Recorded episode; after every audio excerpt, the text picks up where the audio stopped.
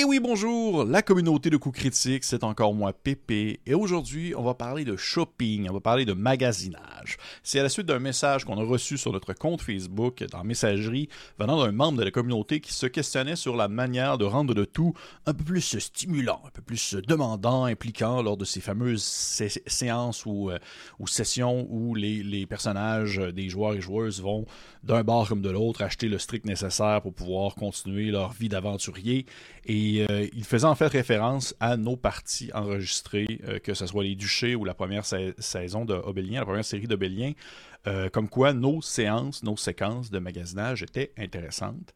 Et je trouve ça cool qu'on se penche sur la question. Je trouve ça cool en fait qu'on nous ait posé la question. Euh, c'est stimulant de comme répondre, de, ressentir un intérêt envers ce qu'on peut penser ou du moins notre opinion sur une certaine, un certain aspect du jeu.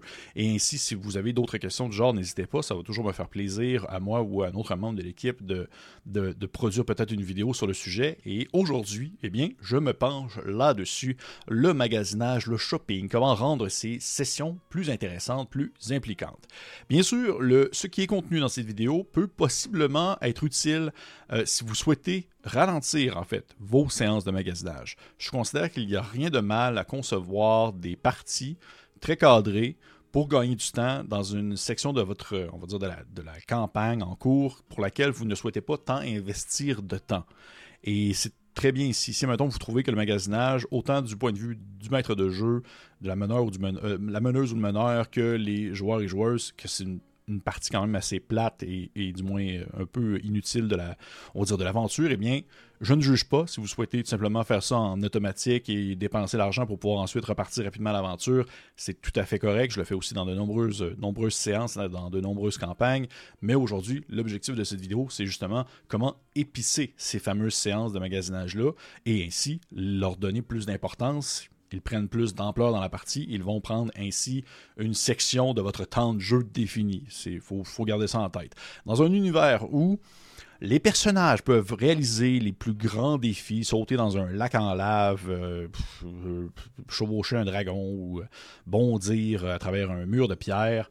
Eh bien, l'idée de faire des courses dans des magasins parce qu'ils ont besoin d'acheter de la nourriture ou genre une corde, ça peut parfois un peu être donner l'impression que c'est dénué d'intérêt. Sauf que je trouve que il y a différentes méthodes, différentes astuces, différents concepts qu'on peut mettre en place pour pouvoir rendre le tout un peu plus justement intéressant, sans dire que ce soit l'événement changeant de la campagne. Il y a quelque chose qu'on peut faire pour que euh, ça ne soit pas un simple magasin avec un personnage euh, très neutre qui va tout simplement vendre des produits cosmétiques.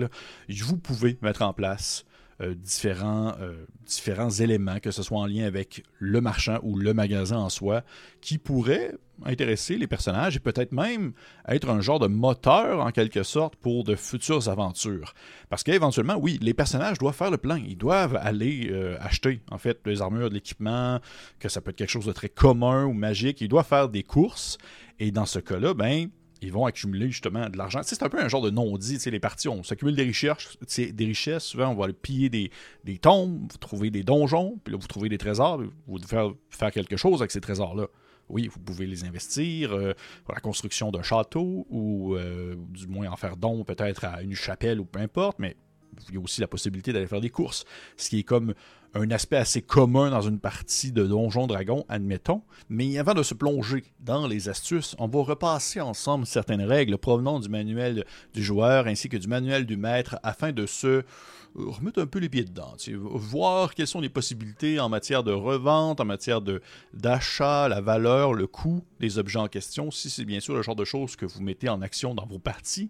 Déjà la revente les armes, les armures et les équipements. En règle générale, ces objets-là possèdent une valeur de revente à la moitié du prix sur le marché. Cependant, les armes et les armures utilisées par les monstres sont rarement en assez bon état pour être vendues.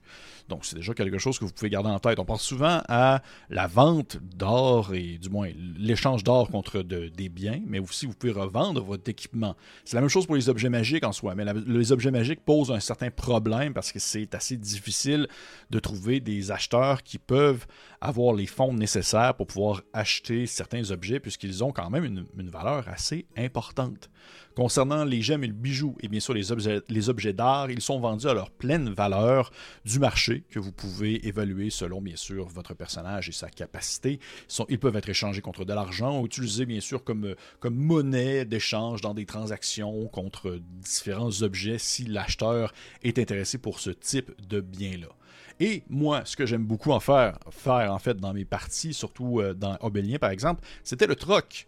Parce que, bien, j'ai ça jouer l'argent. J'ai ça gérer l'argent dans une partie de Donjon Dragon. Je trouve ça difficile. Je trouve que c'est tout le temps un peu. Euh, j'essaie tout le temps d'être rapide et d'être fluide dans euh, le, bon déroulement. Et des fois, j'ai le goût de juste faire comme Ok, tu l'achètes ton affaire. Fait qu'on va faire un échange de bons procédés. Tu me donnes quelque chose, puis en échange, je te donne ce que tu veux. Et de devoir jouer avec le, concept euh, monétaire. J'ai toujours peur de, de, vendre un objet à un certain prix et qu'après ça, les joueurs font juste un village plus loin puis que le, même objet soit à un prix absolument indécent comparativement au prix qu'ils ont préalablement payé. c'est le genre de choses que je, je mets beaucoup de l'avant. Si c'est ça peut vous intéresser, le troc peut être une belle, une belle opportunité, puisque c'est un peu, euh, un peu évalué selon le moment et selon également l'endroit où se trouvent les personnages. Ce n'est pas une valeur monétaire définie.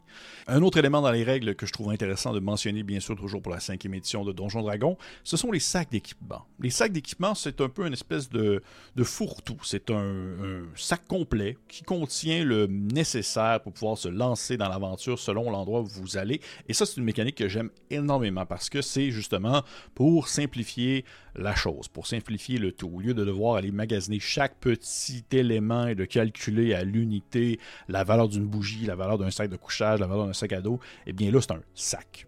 Et c'est un sac qui contient tout ce qu'il faut selon bien sûr l'utilité que vous souhaitez en faire. Et il y a différents sacs possibles et ils ont tous un prix différent. Donc c'est quand même bon à savoir, vous pouvez l'acheter pour le prix qui est mentionné, à condition bien sûr que vous utilisez la monnaie courante.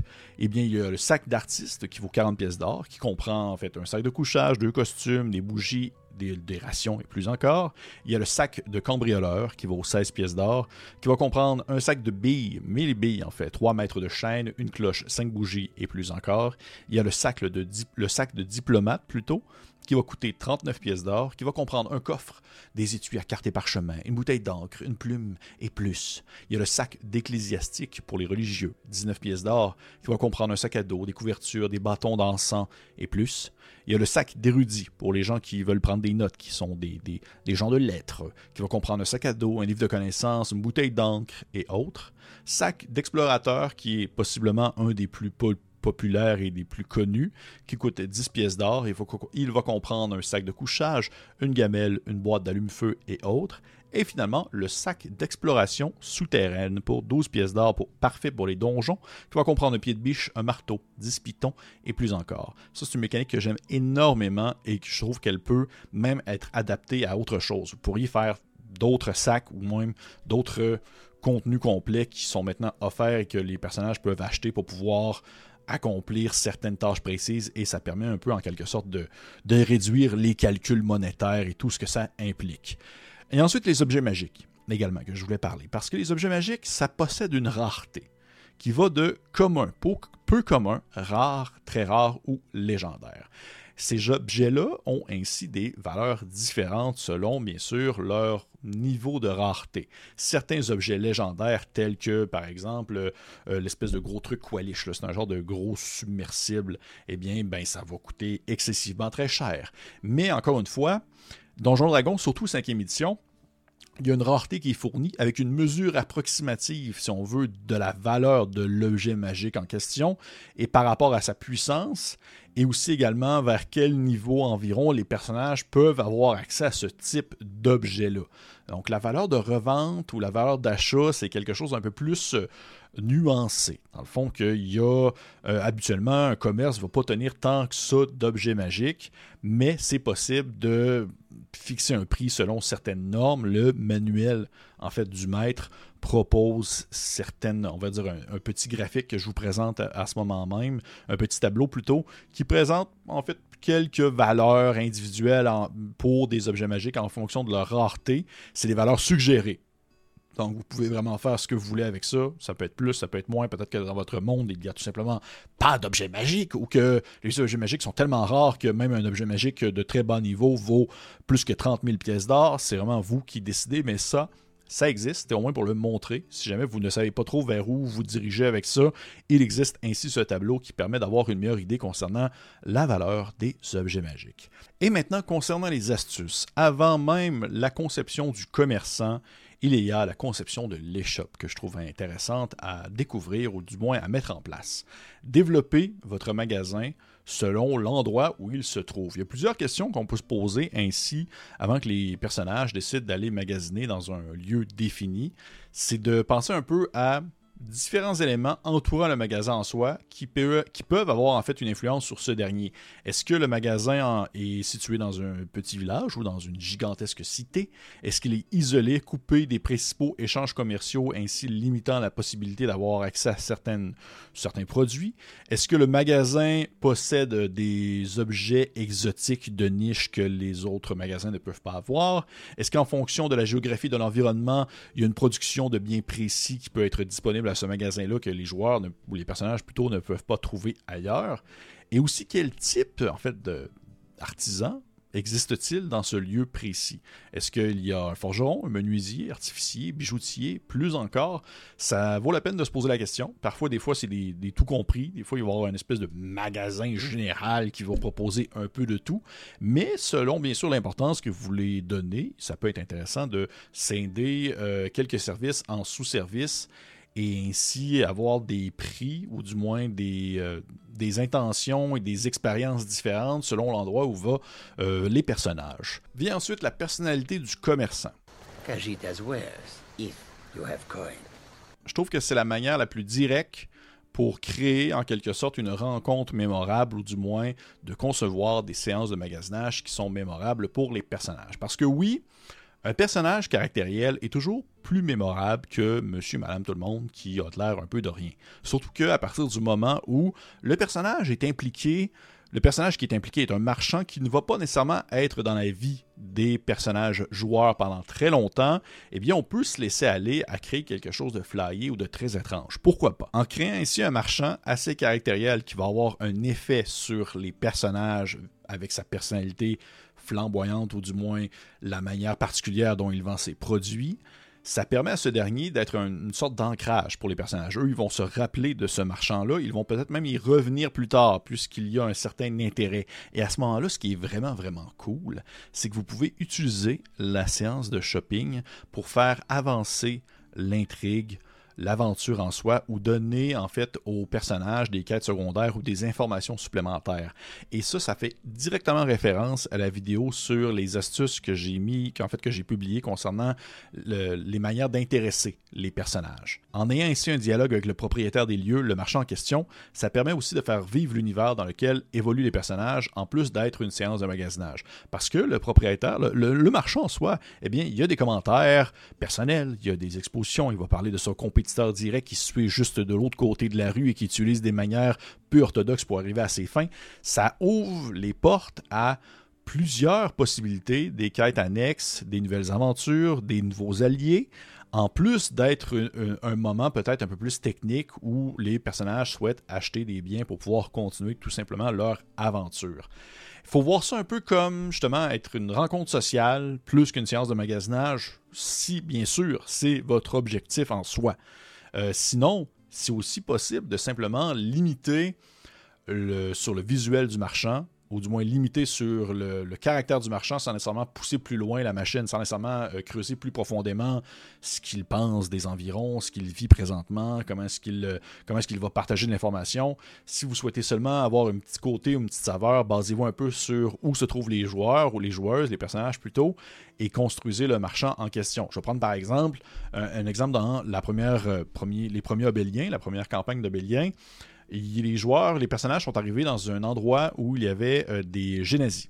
Une, espèce qu'ils n'avaient jamais rencontrée auparavant, qui sont des, des, humanoïdes qui ont des traits en lien avec certains éléments. Et euh, je trouve ça intéressant, en fait, d'intégrer une vendeuse génasie qui avait, euh, en fait, la particularité de ne pas être associée nécessairement à l'élément du feu, mais plus spécifiquement au charbon. Et aussi comme l'espèce de résidu laissant derrière le feu. Donc elle était, je l'avais décrit comme étant toute euh, de couleur d'ébène avec des espèces de, cheveux qui montaient un peu à la manière d'une flamme un peu mourante et une fond de gorge et des yeux qui étaient rougis. Et au final, c'était juste ça le personnage. C'était rien d'autre. C'était pas plus compliqué que ça. Et elle a vendu le stock que les, euh, que les, vrais personnages, en fait, les personnages joueurs désiraient avoir. Et ça s'est limité à, ça. Mais juste ça, ça l'a permis d'en fait de voir un premier contact avec les génazis. Ça l'a permis de comprendre un peu plus où est-ce qu'ils se trouvaient, de voir qu'est-ce qu'ils comprenaient en fait de la situation. Ils comprenaient que les génazis, c'est pas juste feu, eau, terre puis air et autre chose. Il y a comme des espèces d'entre-deux. Et ça a été mémorable. Le, son visuel, l'attribut physique de la marchande était caractériel, elle était mémorable. Et ça, ça n'a pas pris plus de temps nécessairement que, nécessaire, mais ça a, été ben, ça a été remarqué et souvenu. Donc si vous souhaitez seulement créer en quelque sorte un souvenir mémorable pour une, transaction monétaire hein, pour un bien précis, vous pouvez jouer sur les attributs physiques du marchand et bien sûr jouer sur les sens aussi. Très intéressant ça les personnages rentrent dans un endroit. Qu'est-ce que ça sent? Qu'est-ce que ça, qu'est-ce qu'ils voient Est-ce qu'il y a des, poulets qui sont accrochés derrière le comptoir avec euh, par le cou? Est-ce qu'il y a une grande peau d'un animal qu'ils ne connaissent pas qui est attaché au plafond et qui fait comme une espèce d'effet de hamac Est-ce que en rentrant il y a une odeur de soufre terrible parce que le, on va dire le, le, kiosque est installé par dessus un euh, un genre de volcan dormi. Est-ce que, est-ce que, est-ce qu'en rentrant, ils se rendent compte qu'au final, euh, c'est seulement une section de, du magasin euh, qui est réservée pour la clientèle, on va dire, qui vient d'ailleurs, et qu'il y a une autre partie du magasin qui est beaucoup plus grande, avec beaucoup plus de biens, qui est exclusif pour les gens d'ici.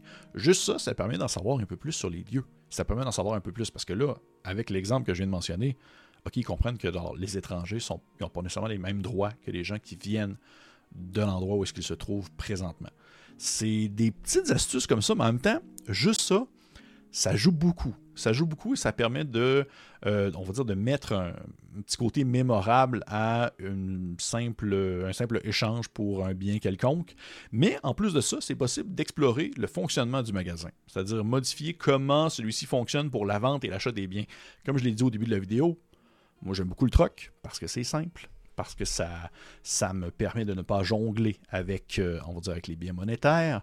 Mais, tout dépendant où est-ce que les personnages vont, c'est peut-être possible d'avoir d'autres biens qui sont achetés. Peut-être même que les personnages vont arriver dans une zone où le marchand ne prend pas les pièces d'argent, mais il prend seulement les pièces d'or parce que, euh, ben parce que l'argent, peut-être qu'il y en a trop dans cette zone-là ou dans cette région, et ainsi la valeur de l'argent a baissé contrairement à celle de l'or.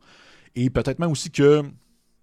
Peut-être même, en fait, peut-être que le marchand. Ça, je me rappelle, j'ai vu ça dans une partie. J'avais vu ça dans une partie euh, qui était comme un, genre de proto-obélien avant ma campagne qui se déroulait dans un désert. Et les personnages, en fait, devaient vendre des sorts. Ils devaient vendre des sortilèges pour pouvoir avoir accès à euh, certains biens précis. Ils étaient dans une espèce de grande ville de mages située dans un désert qui était, euh, on dirait, tenu par des djinns, des espèces de génies. Et ils devaient en fait, sacrifier des sorts. Il avait oublié les sortilèges pour pouvoir avoir accès à certains biens ou à certains services c'est une manière de faire. Je pense pas que ça peut être. Tu sais, je, ne fais pas ça à tous les coins de rue, à tous les, marchands que les personnages vont rencontrer. Eh bien, soudainement, celui-ci, eh bien, il ne veut pas de l'or, il veut seulement euh, du goût black, qui est une matière peu trouvable dans l'environnement. Ou, euh, à un certain point, il faut pas non plus mettre trop de bâtons dans les roues pour que, aux personnages pour que ceux-ci puissent avoir accès aux biens qu'ils souhaitent acheter. Mais c'est intéressant parfois d'aller jouer sur le concept de la valeur monétaire et sur aussi qu'est-ce, que, qu'est-ce qui est important dans l'endroit où se trouvent les personnages. Ça peut être, euh, ça peut être justement des sortilèges, comme je viens de mentionner. Ça peut être des souvenirs. Peut-être que les personnages vont oublier des événements parce que le vendeur se nourrit en quelque sorte de ces souvenirs-là. Peut-être que le vendeur, au final, il, il, de l'argent, c'est correct, il en veut, il a pas besoin de plus. Il veut, euh, par exemple, une prestation musicale ou euh, une œuvre d'art. Peut-être même qu'il veut tout simplement, en fait, le donner en échange d'un service. Peut-être que lui, il fonctionne comme ça. Il dit, ah, tout le monde ici dans le coin, le village, on s'entraide. Donc, si je vous donne quelque chose, vous me donnez quelque chose en échange. Ça peut être un service, peut-être qu'il a besoin d'aide et ça, ça permet aussi de lancer dans des quêtes secondaires. Et finalement, également, un dernier mot sur l'accessibilité des objets en soi, ou plutôt, je dirais, sur la légalité de ceux-ci. Got something that might interest you. Parce que oui, Possible que les personnages arrivent dans une séance, ou du moins dans une ville, lors d'une séance, ils arrivent dans une ville ou un village, et qu'ils souhaitent avoir tel bien, mais que celui-ci soit maintenant interdit par la loi locale. OK, ils veulent acheter euh, un parchemin magique de quelque chose. Hmm, eh bien non, ils ne peuvent pas, parce qu'il existe une organisation présente qui limite l'utilisation des sortilèges à ceux qui ont une certaine formation. Et ainsi, à ce moment-là, les personnages doivent se tourner vers le marché noir. Et ça, c'est, je trouve que c'est tout le temps une belle manière d'incorporer des moments mémorables, puisque le concept même de marché noir, c'est d'utiliser en fait l'intermédiaire de l'illégalité pour avoir accès à certaines choses. Et quand on dit illégal, eh bien on dit manque de sécurité, on dit euh, danger, on dit euh, sous le, on va dans l'angle mort de la loi, ainsi les personnages ne sont pas soumis aux mêmes règles. Peut-être que la valeur du prix du parchemin en question est, quadruplée. Peut-être même que les personnages euh, ne peuvent pas se rendre jusqu'au marché noir parce qu'ils doivent, euh, en fait, ils ne sont pas admis parce qu'ils ne font pas partie d'une guilde de voleurs. Peut-être même qu'ils doivent trouver un marchand précis qui peuvent leur ouvrir le chemin vers ce fameux marché noir de l'endroit où ils se trouvent. Ça peut devenir une, une aventure secondaire en soi aussi également. Dans le sens où je trouve que c'est pertinent de prendre en note ce que les personnages veulent acheter prochainement. Parce que oui, justement, il y a l'aventure, on accumule des richesses, mais on fait quoi avec ça après? Qu'est-ce qu'on fait avec ces fameuses pièces d'or, excepté justement acheter de la nourriture et euh, peut-être un équipement meilleur pour d'autres aventures? Donc, c'est intéressant de stimuler aussi ça, de stimuler qu'est-ce qu'on fait avec l'argent? C'est quoi le bien monétaire qu'on veut qu'on a besoin? Est-ce qu'on veut justement se faire construire une maison? Est-ce qu'on veut se faire construire un château? Et là, ça devient d'autres implications. Est-ce qu'on se construit une guilde ensemble, tous les aventuriers? Et là, vous devez, vous devez vous trouver un maçon, un constructeur, un architecte. ça devient ainsi une quest à part entière. Ça peut être la campagne au complet sur la conception même d'une guilde et ainsi l'accumulation de biens pour la création de cette guilde via les marchands qui peuvent vous offrir des services. C'est, je trouve que c'est, ça peut être très stimulant selon bien sûr l'importance que vous voulez mettre. C'est un peu ça mon point final. C'est que c'est intéressant. Je trouve qu'il y a plusieurs possibilités. Il faut que les gens veulent y embarquer. Si, admettons, vos personnages ça leur tente pas en tout. Les joueurs et joueuses, ils veulent pas. Commencez pas à leur mettre dans les jambes plein de marchands qui ont des conditions particulières pour pouvoir acheter de la nourriture parce que euh, le marchand en question, euh, il veut juste euh, des clins d'œil. Il veut 200 clins d'œil contre, contre un, un, steak. Eh bien là, ça se peut que vos personnages commencent à trouver ça lourd à un certain moment donné. Il existe aussi des marchands plus communs qui n'ont pas une passion au cœur dans leur travail, qui vont tout simplement vouloir échanger des biens contre de l'argent et ça va s'arrêter là. Donc, c'est prenez le pouls de vos joueurs et joueuses, prenez euh, en note l'intérêt qu'ils ont, qu'est-ce qu'ils veulent aussi également, et concevez en conséquence, même vous pouvez faire d'avance la conception d'un marchand et de son commerce, mais que celui-ci peut être transposé d'un endroit ou à un autre selon où les, personnages vont. Donc vous le savez d'avance, vous, vous dites, ce marchand-là, il a ce commerce, il a son commerce, il a tel trait de caractère, telle particularité, le commerce ressemble à ça. On ne sait rien de plus. Ce qui fait en sorte qu'on peut facilement le prendre, le transposer ailleurs. Si les personnages s'en vont à telle ville X, mais vous avez prévu de mettre le commerçant à telle ville Y, mais c'est pas grave, celui-ci peut se prendre, il se met à telle ville X parce qu'au final, il n'y a pas plus d'implication, autre étant ce qu'il est dans la limite de son service. Il est un marchand dans son commerce. Mais ça peut être mémorable à un certain point, je trouve. Hey, Ça ressemble pas mal à ça. J'espère que vous avez apprécié. Merci encore pour le commentaire. Euh, j'espère que ça a été pertinent. Si vous avez d'autres suggestions comme ça, je suis toujours preneur. Je suis toujours preneur. Moi, j'aime ça. J'aime ça, les suggestions. Et euh, pour les autres, eh bien, on se dit likez, partagez, commentez, petit pouce vers le haut. Et on se dit à la prochaine fois.